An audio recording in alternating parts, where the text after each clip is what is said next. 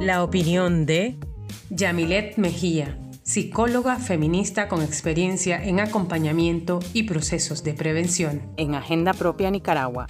Narrativas, periodistas, protagonistas.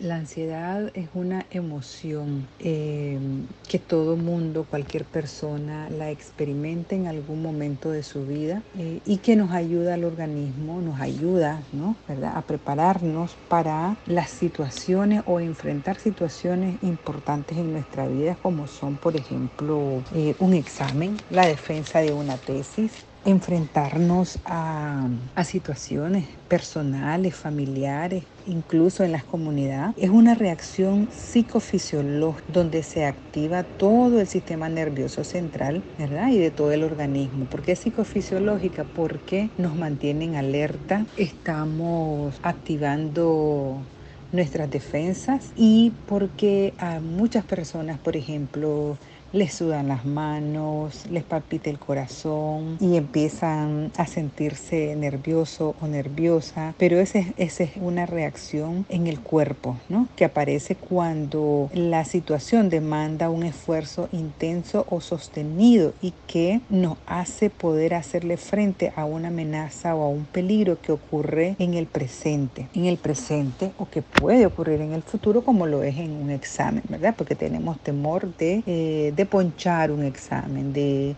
que no nos vaya bien en el examen, que no lo pasemos. Estoy hablando de algo sencillo que a muchas personas esto les provoca eh, terror. Eh, la ansiedad provoca también cambios en diferentes sistemas del cuerpo.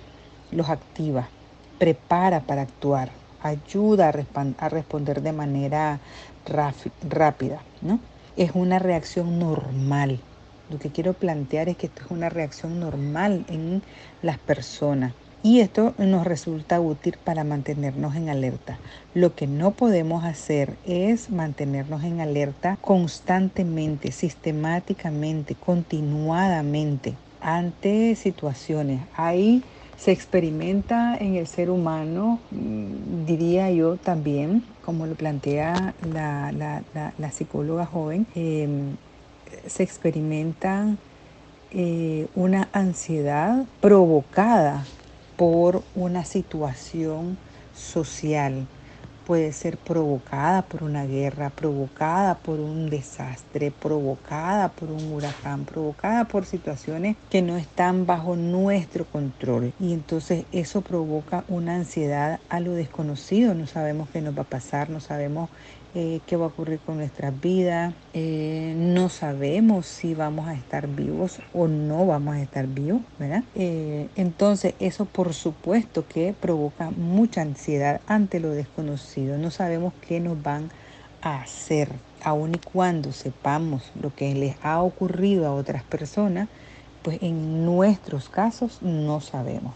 La ansiedad es ese como temor a lo desconocido. Vivimos pensando qué es lo que va a ocurrir en el futuro. Ya cuando se plantea o se nos implanta como una emoción constante y sistemática, ¿verdad? Que esté instalada, como que no, no sabemos qué va a ocurrir en nuestro futuro. Vivimos, vivimos el presente pensando en el futuro y lo sufrimos. Lo sufrimos porque pensamos que ese futuro va a ser desastroso. Eh, eh, eso puede ocurrir en el caso de personas que están que están fuera de sus países. Eh, la mayoría de personas inmigrantes, personas que han tenido que salir de sus países, sufren de ansiedad, porque es la ansiedad de no saber si van a regresar al país, de no saber qué es lo que va a ocurrir si regresan al país, quieren estar ahí, pero si regresan no saben qué es lo que va a ocurrir, ¿verdad? Pero esta es también una reacción normal. Lo que no se puede normalizar es que todos los días del mundo tengamos esa sensación, esa, esa, ese sentir en nuestra vida, en nuestro cuerpo, porque se convierte entonces en una patología se convierte en una patología y entonces ahí ya estamos hablando de trastornos de ansiedad, que hay diferentes tipos, ¿verdad? Que, eh, que se presentan generalmente por tener un miedo o ansiedad intensa, una preocupación excesiva de lo que va a ocurrir, que no te deja vivir, que no te deja trabajar, eh, que te aleja de, de, de las relaciones eh, comunes o de la familia, de amistades, y que te genera también malestar con tus amistades, tu familia, ¿no?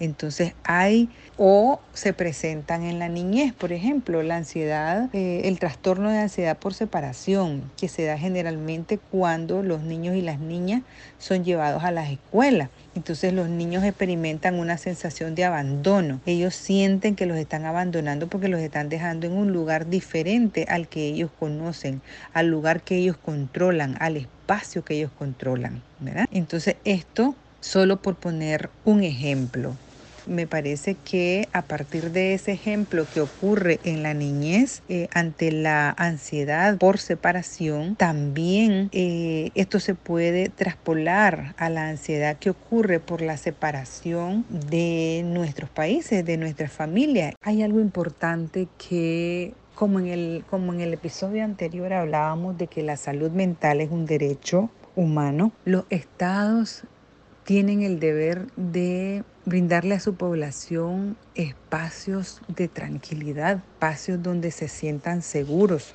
sanos y protegidos, que esa ciudadanía pueda saber qué hacer, que esa ciudadanía pueda sentir que son dueños de sí mismos, que son eh, que controlan sus propias vidas. Cuando hay estados que someten a las personas a situaciones estresantes, entonces se provocan ansiedades que se instalan, se instalan ansiedades, yo les diría eh, también ansiedades psicosociales, ¿verdad? Ansiedades que o angustias angustia generalizada a perder la vida por la acción de estados irresponsables, porque los estados, como digo, tienen el deber de que su población, su ciudadanía pueda mantenerse sana mentalmente y a partir de ahí las personas pueden tener el control absoluto de sus propias vidas.